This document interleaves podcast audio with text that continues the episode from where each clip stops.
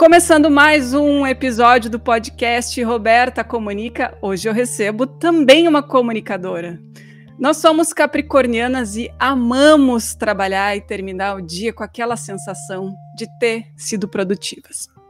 Ela, desde sempre super comunicativa, nunca negou a paixão pela TV e pelo microfone. É aquela amiga fiel aos seus amigos e que o digam as gurias do G8 já foi colunista social, cobriu incêndio e lixão toda montada no salto, recebeu o prêmio nacional e largou tudo para morar no exterior. Voltou, reportou o cenário político no Vale dos Sinos, casou e hoje é embaixadora da Smile Train Brasil, estudante de francês e escritora. Esqueci alguma coisa, amiga? Seja muito bem-vinda, Camila Rocha de Abreu. Oi, tudo bom? Vamos ver então o que mais. Fazendo pós em cinema, dá para botar também, mais essa. Maravilhosa. Sempre multitask, multitalento, né, amiga? Multitarefa agora, então, né? Que eu sou assim, eu sou a minha escritora, eu sou também o meu correio, a minha assessora de comunicação, eu sou todas numa só. Que delícia. Quantos anos tu estás? Eu tô com 43. Olha aí, assim como eu, também começando novas atividades, desbravando novos desafios. Isso aqui é o bom da vida, né, Guria? Isso aí, depois dos 40. Coisa bem boa.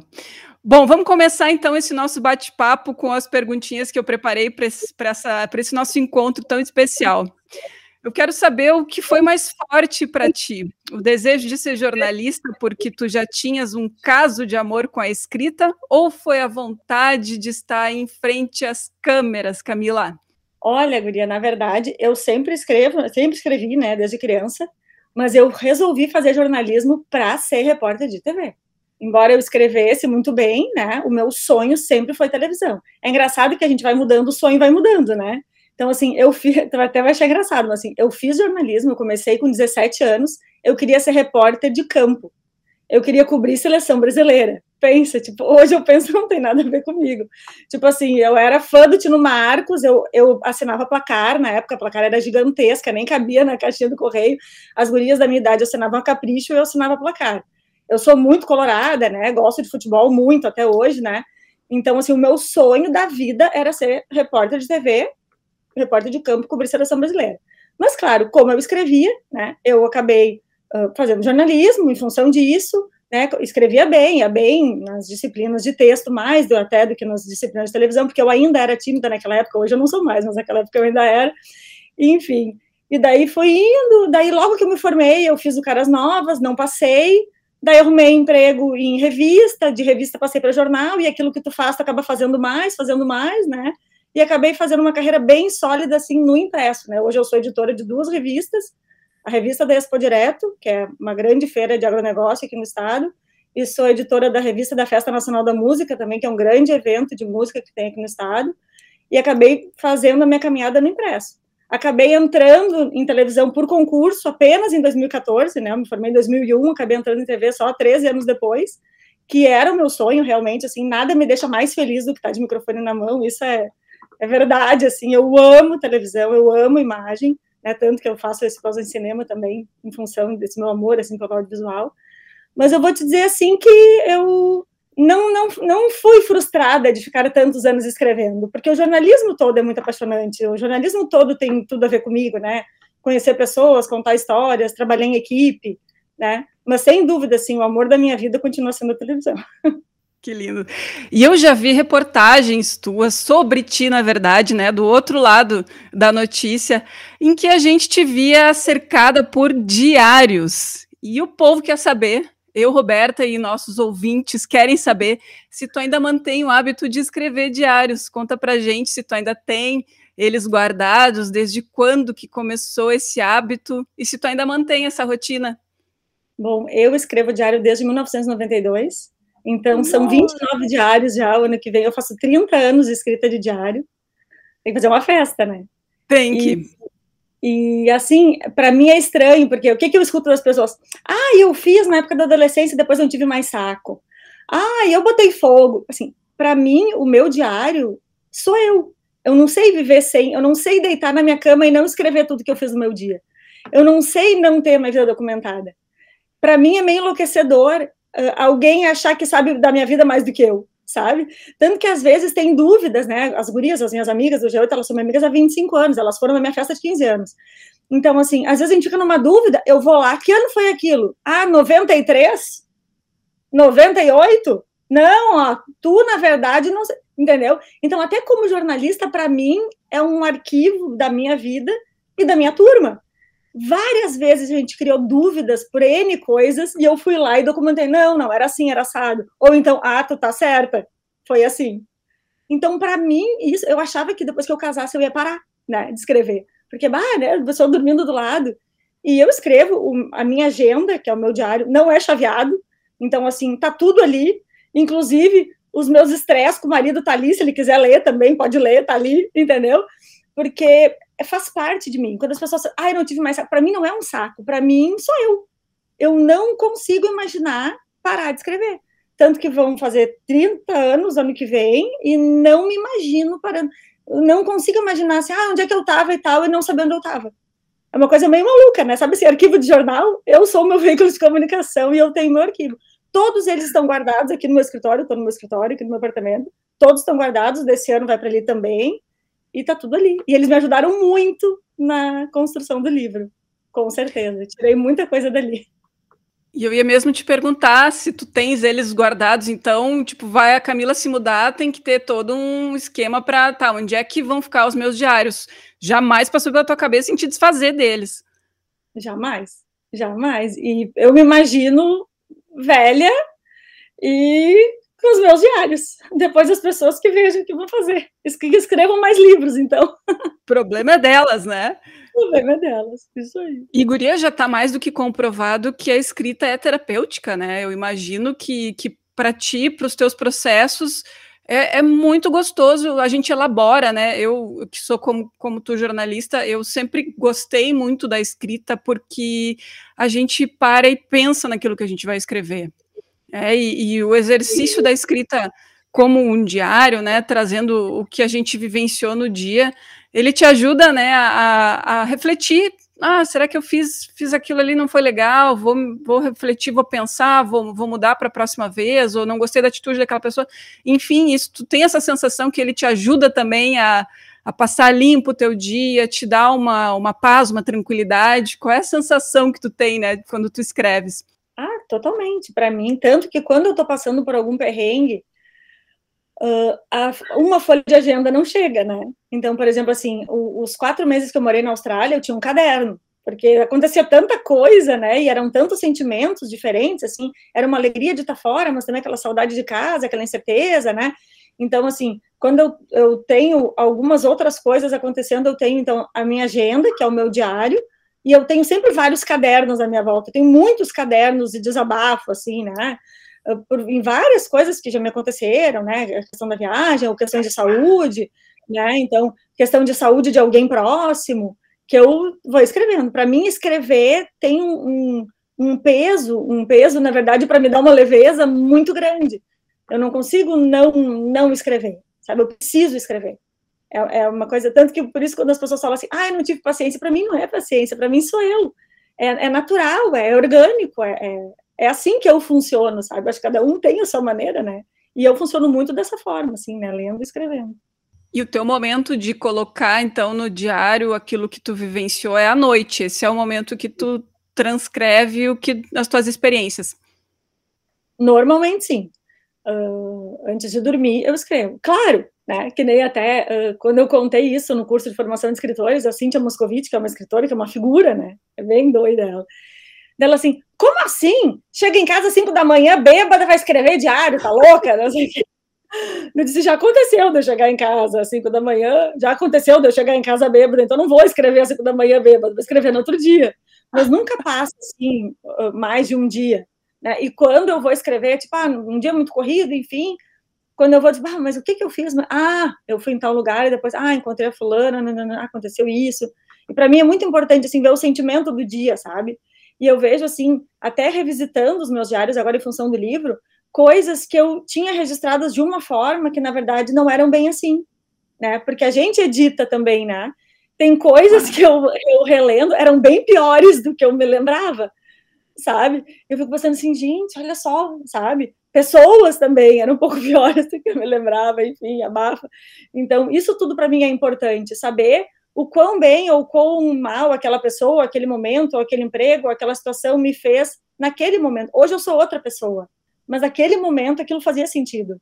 Então, aquilo lá também sou eu. Não sou mais eu, mas já foi. Né? Então, para mim, isso é muito, muito, muito importante. Assim. Para mim, faz totalmente parte da minha vida. Não, não tem como parar agora.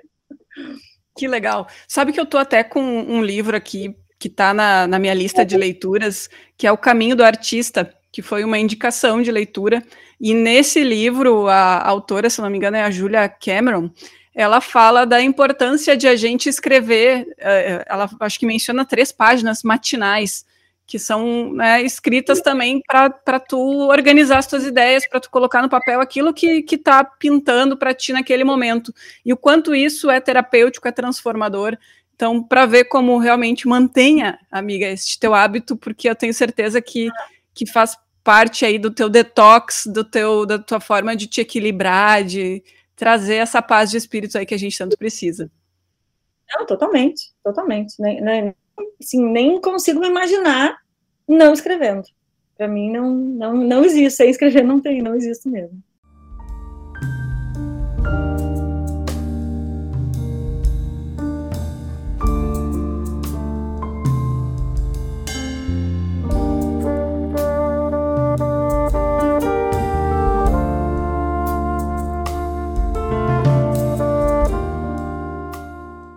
E olha só, eu e tu, a gente não está mais trabalhando em redação, nós fomos colegas né, de Grupo Sinos, Jornal NH, a gente viveu muito tempo dentro de uma redação, fizemos grandes amizades, tivemos né, episódios lindos para recordar, né, e o jornalismo diário que nos, nos exige tanto, né, tanta dedicação. Me conta uma saudade e um alívio de quando a gente lembra desse tempo. Ah, eu tenho saudade de contar histórias todos os dias. Tenho saudade de ter equipe também, né? Porque hoje eu tenho um trabalho muito solo, assim, né? E eu acho que o alívio é final de semana, feriado, né? Poder organizar uhum. a vida, a rotina, porque é, é complicado, né? Até acaba a gente vê, né? Muitos jornalistas são casados com jornalistas até em função disso, porque é difícil de compreender como assim.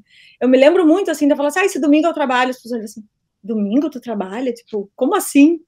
Eu me lembro também, tem um episódio que é engraçado do G8, que no casamento da Bia, a irmã da Fábio, tu conhece a, Fábio bem? No casamento da Bia, eu trabalhava no Factory na época. Eu era assessora de comunicação do Factory e tal, e eu pedi para chegar um pouco mais tarde, porque eu ia no casamento dela.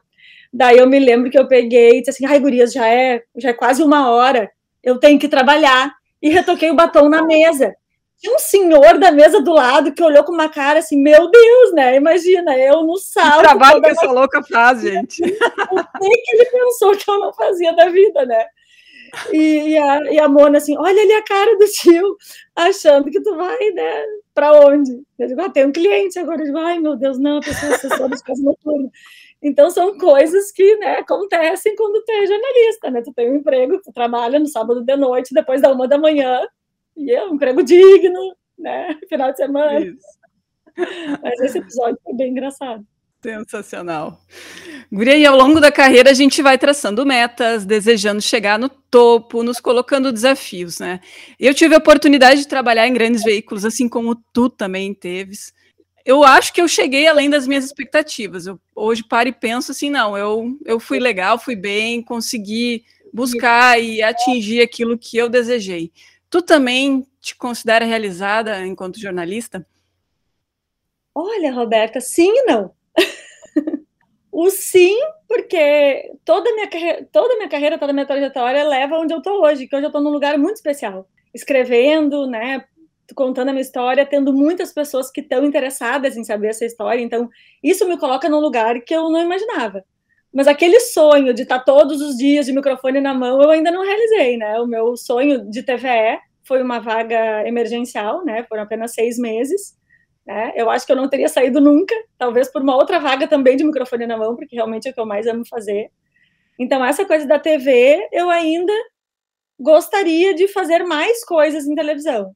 Mas no, no, jornalismo impresso e na escrita, acho que eu estou, com certeza, mais do que, do que eu imaginava, editando duas revistas enormes, sendo coordenadora de equipe, né? Mas na TV ainda, ainda não estou realizada, não, ainda quero muito mais. Ficou esse gostinho de quero mais, especialmente ah, quando o assunto é TV. Ah, com certeza. Com certeza. Que legal. Eu me lembro, assim, de, dessas nossas peripécias dentro da profissão, assim, Uh, houve um momento em que tanto tu quanto eu a gente foi buscar outras oportunidades, né, fora do grupo onde a gente começou, onde a gente se conheceu, né, nós começamos em outros veículos, mas eu me lembro que tinha um, um, um trabalho especial, assim, que te motivava muito, que era um, um trabalho novo de um grande grupo de comunicação, e, e assim como tu, eu também vivenciei, acho que algumas frustrações, no sentido de a gente ir lá, dar tudo da gente e chegar e ver que, puxa vida, não era bem isso que eu queria. Eu acho que tu vai te lembrar de uma vaga de um site, de um portalzão que estava começando. E aí eu me lembro que isso até te adoeceu, porque era uma exigência tão maluca, assim, a gente encontra às vezes também colegas de trabalho que têm uma, uma obsessão meio para além do, do, do, saudável, né? E a gente se submete, mas até certo ponto, tu também vivenciou isso, né? É, eu tive duas experiências ruins, assim, que eu posso dizer, né? E, e, era engraçado porque as duas, é, é, para quem olhava de fora, eram duas uh, oportunidades de sonho, né?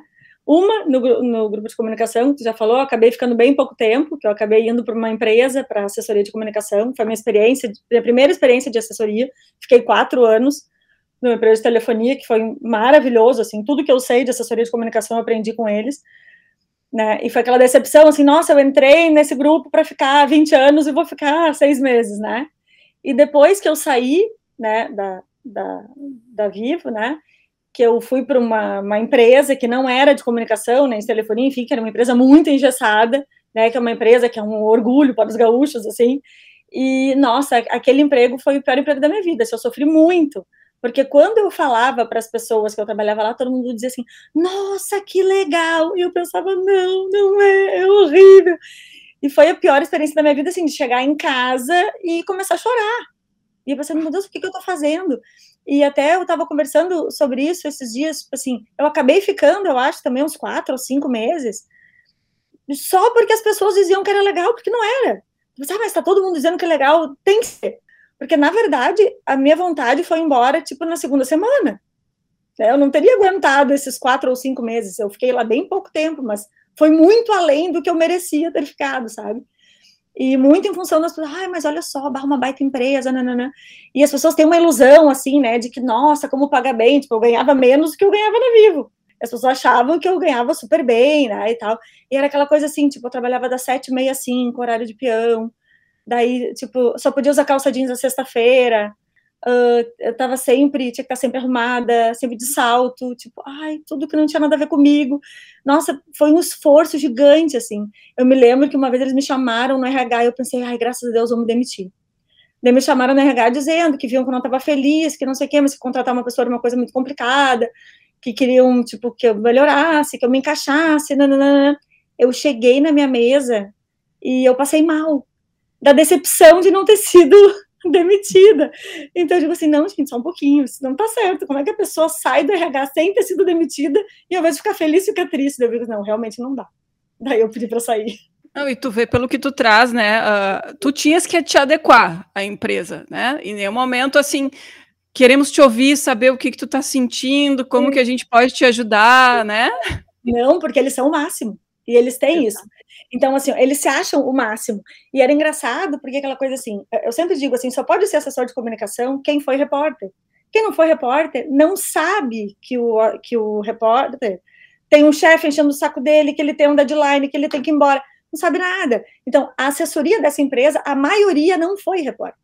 Elas saíram da faculdade para trabalhar a empresa. É outro perfil. Então, o que, que acontecia? Eu estava lá na assessoria de comunicação, por exemplo, me ligava a Roberta, que era super minha amiga lá do Grupo Sinos, e perguntava assim: ah, olha só, Camila, tu sabe se amanhã vai sair o balanço nananá? Nós com o balanço fechado, a gente ia divulgar no outro dia, no dia seguinte, e eu não podia dizer para a Roberta que ia ser no outro dia. Porque a Roberta ia, ia furar o fulano, que eles não tinham uma relação tão interessante. Então, assim, eu ouvia coisas do tipo: tu tem que doutrinar os jornalistas. Sabe? Então, assim, atrapalhava a minha relação de verdade, que eu sempre tive, e eu sempre digo assim, tu só pode ser assessor de uma empresa que tu identifica e que tu confia, porque senão é muito desgastante. Então, para mim, dizer para Roberta que eu não tinha informação, sendo que eu tinha, me fazia um mal gigante, porque eu não estava acostumada com isso, né? Na Vivo não era assim. Então, eu acabava atrapalhando coisas boas que eu tinha, relações que eu tinha, em nome daquela empresa que, na verdade, não tinha nada a ver comigo, não me merecia, tinha outra mentalidade, enfim, não era para mim. Né? Elas, elas trabalham lá até hoje. Já encontrei elas em evento Uau. e elas trabalham lá até hoje. E eu digo, meu Deus do céu, né? Essas chatas continuam aí, mas enfim, deixa elas. Tu vê como a gente precisa, né? Acho que em algum momento da vida passar por isso, né? E, e quebrar certos mitos, assim, né? De, de grandes idealizações que a gente cria e que outras pessoas alimentam. Que quando a gente chega lá, a gente olha, tá, mas espera só um pouquinho. Né, dentro de grupo de comunicação, por exemplo, tá, as coisas se repetem, é a mesma coisa, não, não mudou. É, é, talvez ainda pior, porque daí tem todo esse status é, então, que bom que a gente amadurece, a gente passa por isso e olha para trás e vê, nossa, podia ter durado bem menos tempo, como tu disse, né? É verdade. Aguentei até demais. Não lá, com certeza. Mas é aquela coisa, né? Tipo, eles têm isso, né? Então, assim, todo mundo diz que a gente é o máximo. Quem é tu para vir aqui dizer que a gente não é, né? Então, realmente, não era para mim. Ponto. Né? Vai ser para alguém. Exatamente, tem os, tem os que vão entrar e curtir, como tu disse, né? O que não teve experiência em redação, não tem a noção desse senso de urgência, muitas vezes, que a gente tem. E, e todo. A complexidade da classe, né? Nossa. Diz, ah, eu preciso, tu vai fazer de tudo, né? Tipo, ai, olha só, eu preciso pro fulano, assim, assim, assim. Não, eles não têm essa noção. Assim, nós somos o máximo, vocês vão ter que nos aguardar. Senta e espera. Ponto. É, Amei. E, amiga, é um assunto que um assunto que eu me recordo que, que a gente pouco falava, mas que hoje tu conta com muita tranquilidade, com muita abertura, né? inclusive isso se tornou uma missão de vida linda. Tu nasceste com a fissura lábio-palatina e hoje tu és embaixadora da Smile Train Brasil. Conta como foi fazer da tua história uma bandeira para divulgar a causa e como pintou esse trabalho para a Smile Train. Bom, uh, o que que acontece, né? Eu escrevo desde os dos 14 anos, né? Todos os dias. E eu escrevo desde a infância, né? Eu me lembro de escrever cartão para as minhas tias, para minha mãe. E meu cartão passava por todo o Natal, né? Todo mundo lia, chorava. Então, ainda muito nova, eu sabia que eu tinha um dom, né? Que eu conseguia emocionar as pessoas quando eu escrevia. E, e eu, isso foi ganhando força, e eu fui, comecei a escrever diário, né? Como eu já disse, em 92, com 14 anos, também questão da adolescência. E sempre que eu falo isso, ah, eu escrevo diário há quase 30 anos, as pessoas dizem, tu tens que escrever um livro. E eu comecei a pensar, será que eu tenho que escrever um livro? E quando eu fui fazer o curso de formação de escritores, né, a convite da Lola, né, tu até teve no programa da Lola esses dias, né, no, no Mulher de Fase, da Lola Carvalho, Mãe Sem Limite, e, e, a gente foi fazer o curso de formação de escritores, a Lola já bem mais amadurecida nessa questão do livro dela, ela já tinha um blog, né, e eu comecei a pensar, bah, escrevi um livro, mas o que, que eu escrevi um livro sobre o quê e tal. E daí, enfim, é, aconteceu um, um, encontro inusitado na minha vida, né? E eu acabei conhecendo uma pessoa que questionou a minha cicatriz da minha boca, né? E eu falei, ah, eu nasci com fissura labial, é uma, um tipo de fissura palatina, é uma malformação congênita e tal. Né? Hoje eu tenho dados, né? Que é um a cada 650 nascidos no Brasil, né? Que são 540 por dia no mundo, né? Muita gente e não se fala sobre o assunto, né? E quando nesse episódio eu me aproximei dessa pessoa que tinha muitas dúvidas, me fez muitas perguntas e tal, me caiu uma ficha, eu digo assim, bom, isso é algo que tem nos meus diários que possa ser de interesse, que pode ajudar as pessoas, contar essa história. Como é que essa jornalista, na época eu estava na TV, né, como é que essa jornalista de TV foi parar na TV, sendo que ela nasceu tão diferente, que ela teve que fazer cinco cirurgias, que enquanto os coleguinhas dela estavam na praia, ela estava se recuperando de mais uma cirurgia, e na adolescência eles estavam na festa, ela estava se recuperando de mais uma cirurgia, né? E cirurgia não é assim, fez ontem, amanhã tá. Não, né? Fica roxo, fica com pontos bastante tempo, né? Tem, eu tive bastante problema de, de respiração também, fiz, fiz cirurgias bem dolorosas, assim, para ser quem eu sou hoje, ter a cara que eu tenho hoje, enfim. Então, ali meio que deu esse start. E daí eu comecei a pensar, tá, ok, eu vou escrever sobre palatina. Eu não conheço nenhum fissurado. Daí eu nunca conheci na minha vida nenhum fissurado.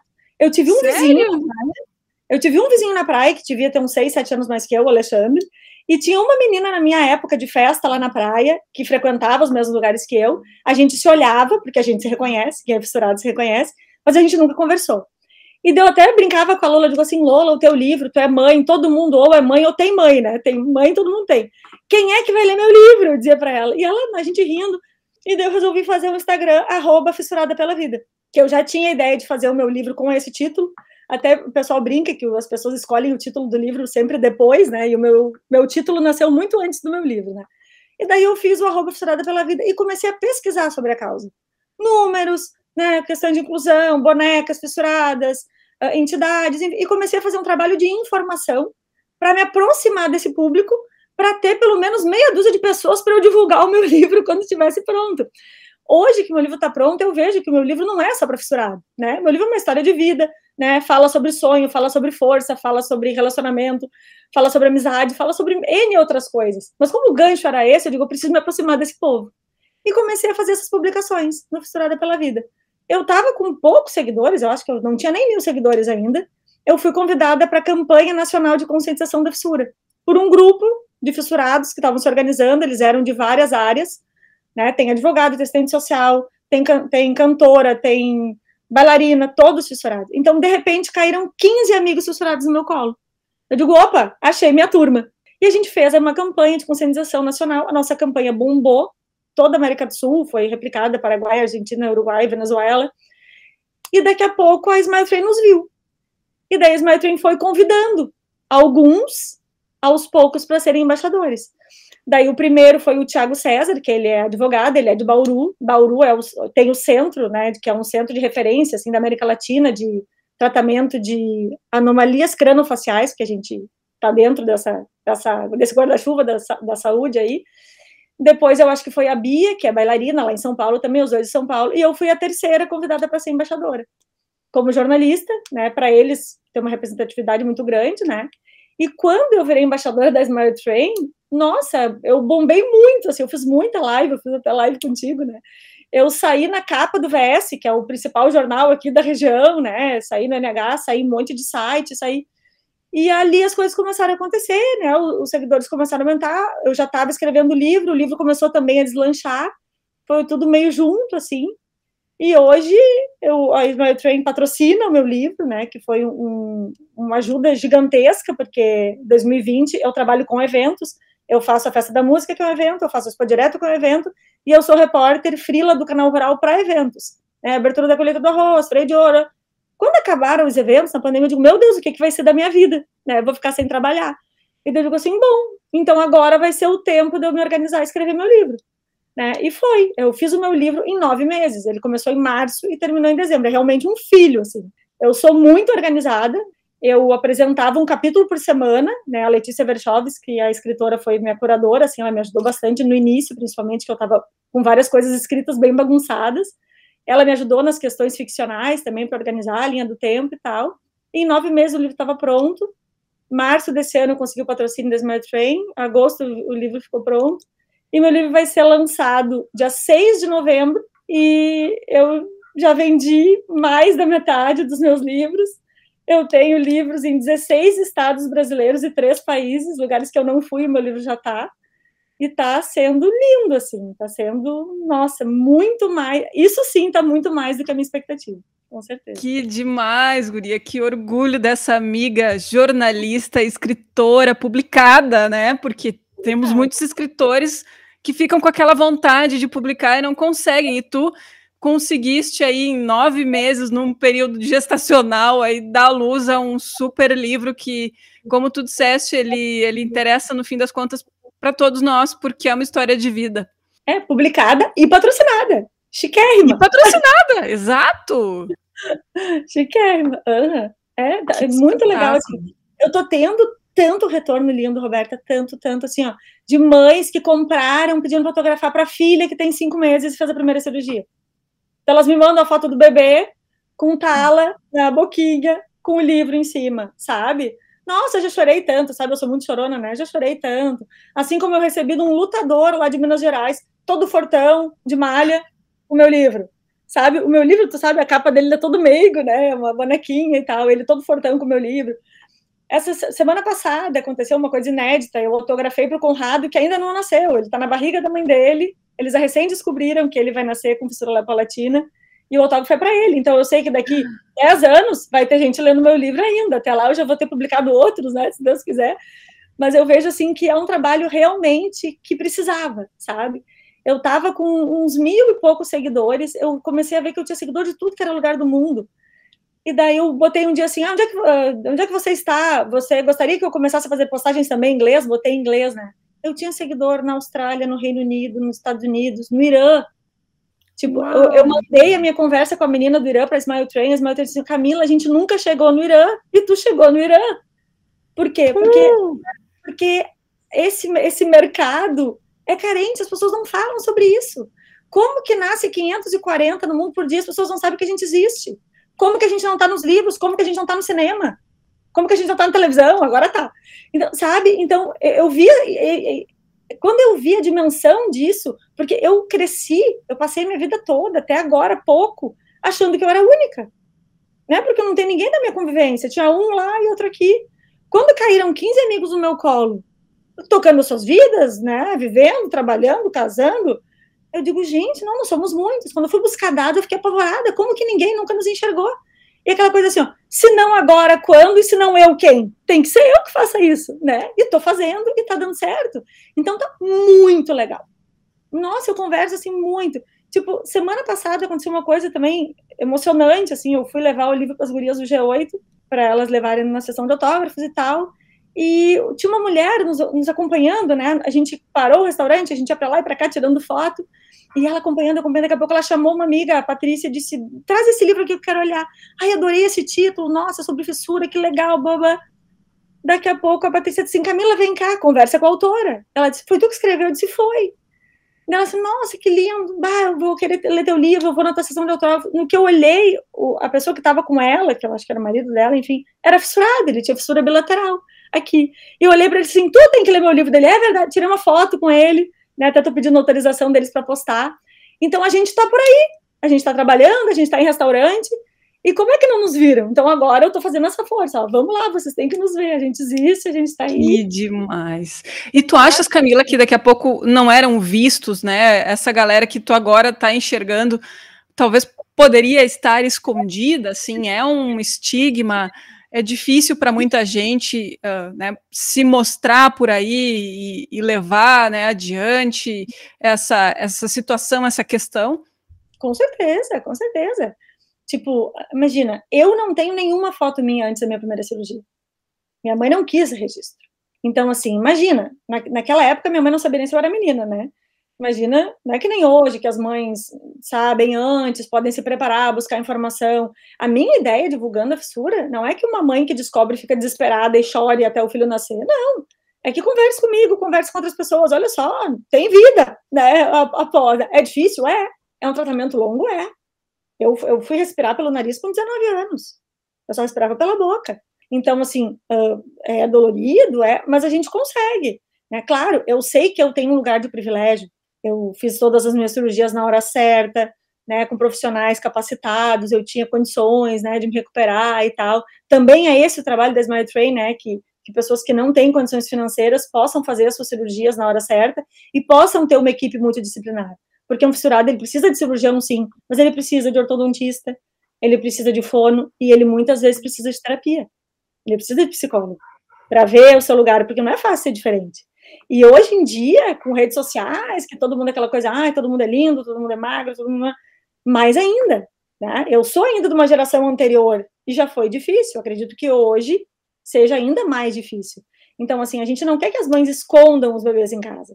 A gente quer que a mãe vá no mercado com o bebê com o lábio ainda aberto e que uma pessoa possa olhar o bebê e olhar para a mãe e dizer assim: ah, ele tem fissura? Quando é que ele vai operar? E não olha o bebê, fica chocado. O que, que eu digo para essa mãe? Meu Deus, esse neném, o que, que é isso? O que, que aconteceu? Não, essa, esse é o meu sonho, que as pessoas possam ver um, um bebê com um lado aberto e reconheça. Não pega, vai tratar e vai ficar bem. Ponto, sabe? Assim, meu Deus, o que, que é isso? Que horror. Não, não é um monstro, é um bebê que tem um problema e vai ser solucionado. Então, é, tudo é informação, né? Porque o que, que as pessoas têm aquela coisa assim? O que a gente desconhece, a gente rejeita. Né? A gente ainda tem aquela coisa de todo mundo, né, pasteurizadinho, todo mundo igualzinho. Não, é diferente, assim como, como tantas outras coisas que tem, né, N, né, nem sei o que citar agora. Então, assim, é mais alguma coisa que existe. E as pessoas acabam falando das outras e não falam sobre isso. E eu digo assim, então eu vou falar, que eu tenho propriedade para falar e eu vou falar. E realmente, o meu sonho é esse, que as pessoas possam ver um fissurado e saibam que ele é um fissurado. Não pergunte assim, ai, tu caiu? Não, não caí, que era uma coisa que eu sempre respondia, né? Ai, o que que tu aprontou que tu tem essa cicatriz? Ah, eu não aprontei nada, nasci com fissura e cirurgia. Né? Tipo, muito pequena já, tipo, dando ar superior, assim, ah, não sei o que. Né? Então, que as pessoas realmente possam ver um fissurado e possam reconhecer um fissurado e, e não precisem se assustar com isso, né? Possam reconhecer e acolher e entender, enfim.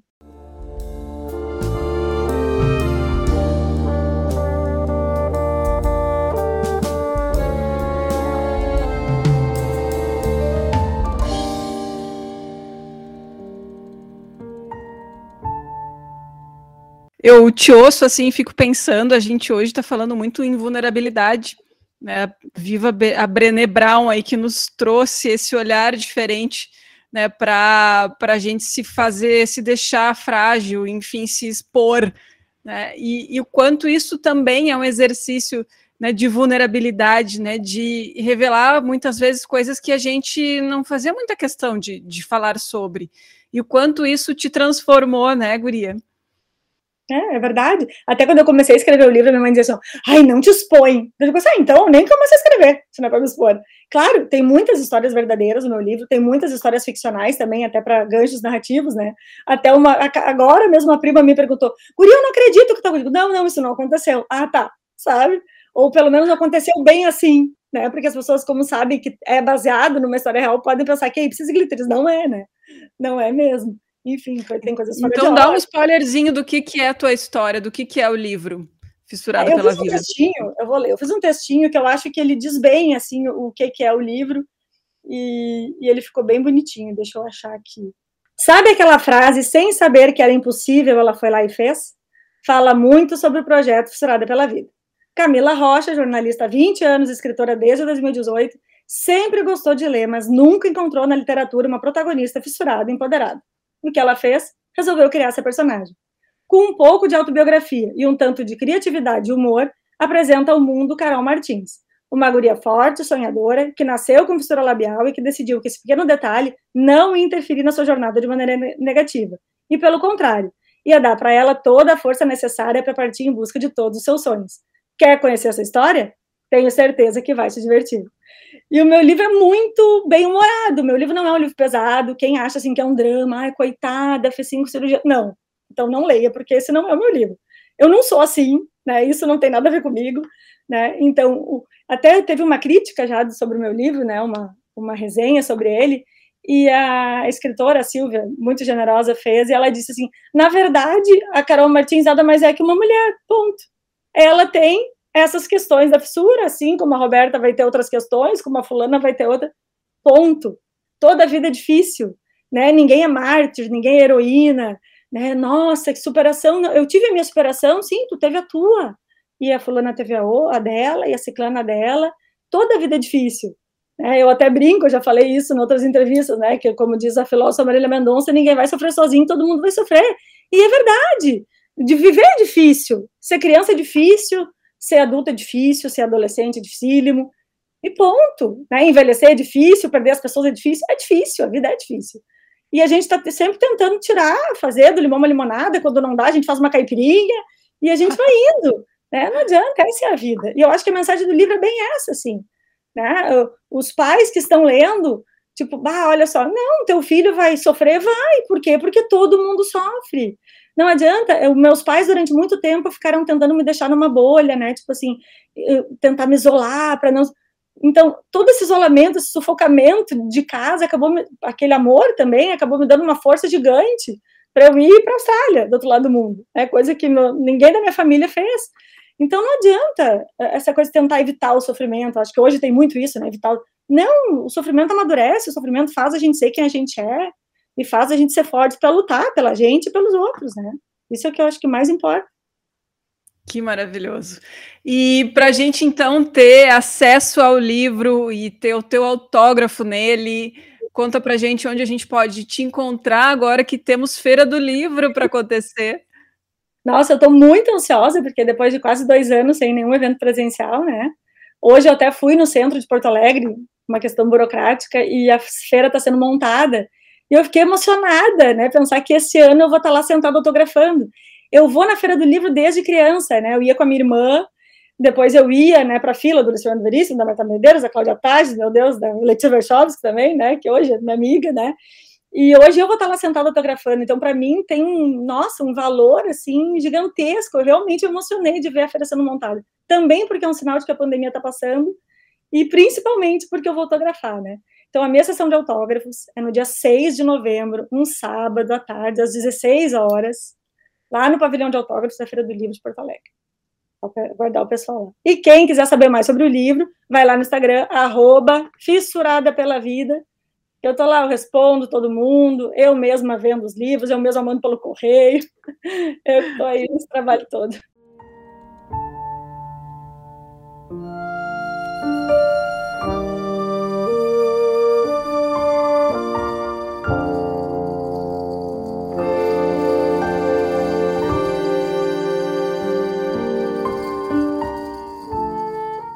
A gente vai chegando ao final desse nosso bate-papo tão gostoso com a Camila maravilhosa. E eu quero trazer um quadro, dois quadros, na verdade, dois momentos, para a gente falar um pouco sobre um dos propósitos do nosso do, do podcast Roberta Comunica, que é falar sobre sermos mulheres e abrir espaço para mulheres inspiradoras, mulheres fortes, potentes, como a Camila.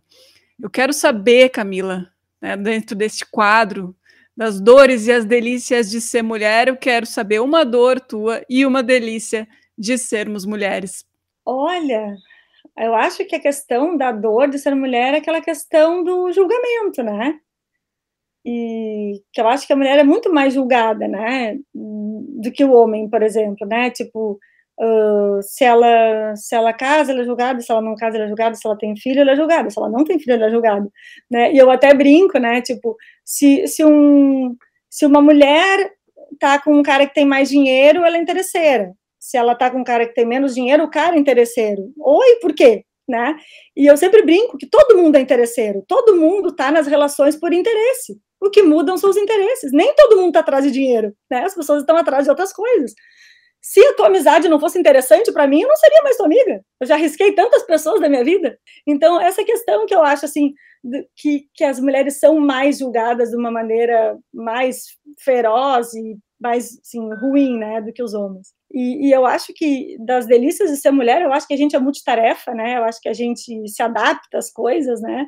E, e hoje que eu sou casada, eu me dou conta assim tem coisas que eu vou explicar e meu marido não vai entender porque ele é diferente de mim. Ele vê de outra forma, né? Ele é organicamente diferente.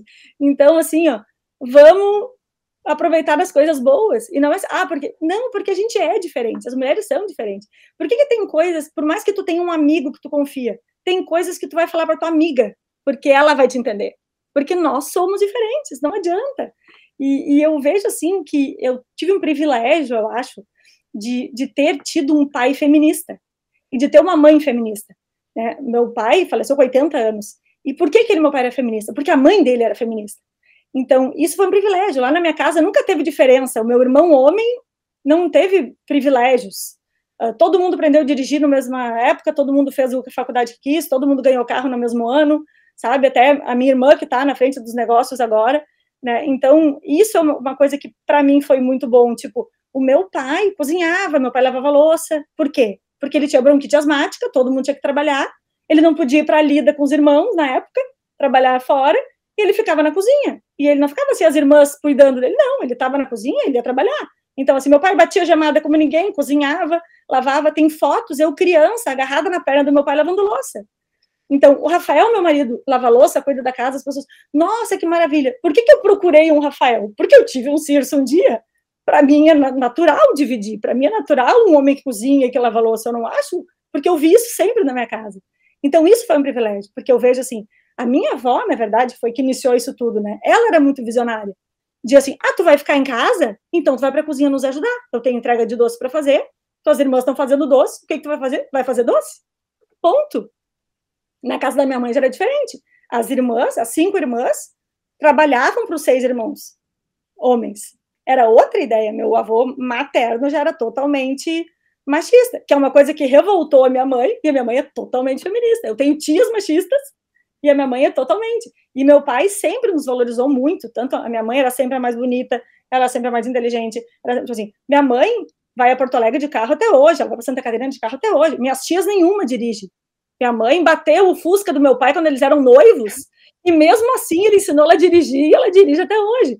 Então isso também me ajudou a ter esse olhar, porque ele é assim por causa da minha avó. A minha avó era uma pessoa aberta o novo.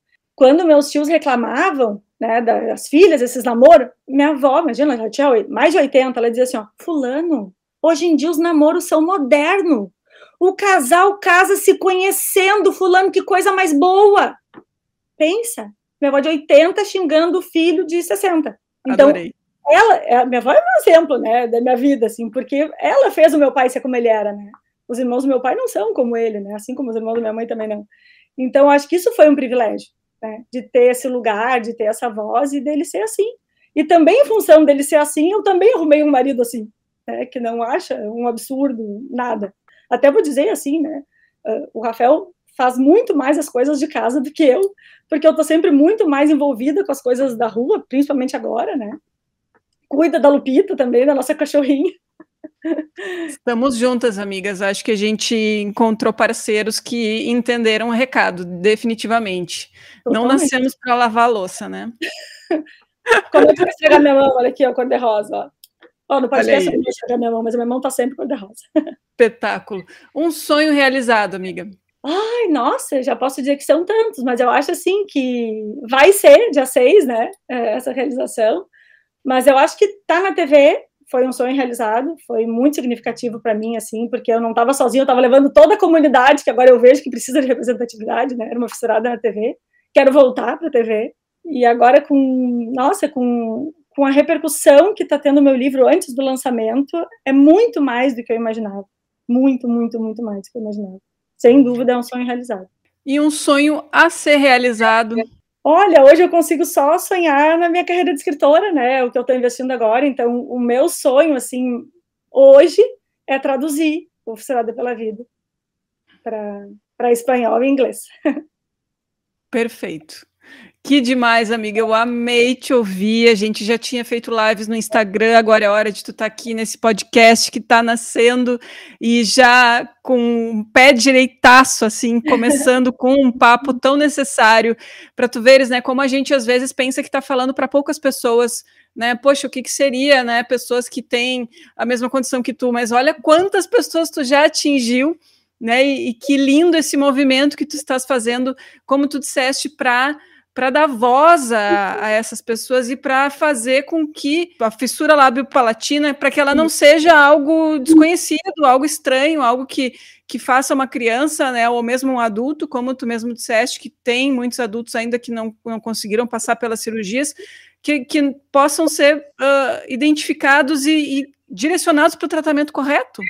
É, agora, com esse trabalho que eu estou fazendo, eu vejo, assim, que muito mais do que a gravidade da fissura labiopalatina, é o trabalho que foi feito. Por exemplo, o meu caso não era do mais grave, né? Eu tenho céu da boca, muitos não têm céu da boca. Mas lá no meu grupo, vários nasceram sem céu da boca, fizeram 15 cirurgias e hoje tem uma dicção perfeita, assim como eu. E aqueles que têm uma fissura menos grave, que acabou fazendo a primeira cirurgia aos 5 anos ou aos 15 anos, tem a voz fanhosa. Então, não é tanta gravidade da fissura. Ela pode ser reabilitada, mas é questão do tratamento feito na hora certa, com a equipe certa, com acompanhamento multidisciplinar, e daí o resultado, com certeza, vem. É isso que a gente quer. Muito bem. Muito grata pela tua participação aqui no podcast Roberta Comunica. É um orgulho imenso fazer parte da tua história e te ver cheia de planos e projetos lindos. O podcast Roberta Comunica vai ficando por aqui. E para quem gostou desse podcast e deseja apoiar esta jornalista, mande e-mail para robertacomuniqueconteúdo@gmail.com. A gente se encontra na próxima quinta-feira. Até mais.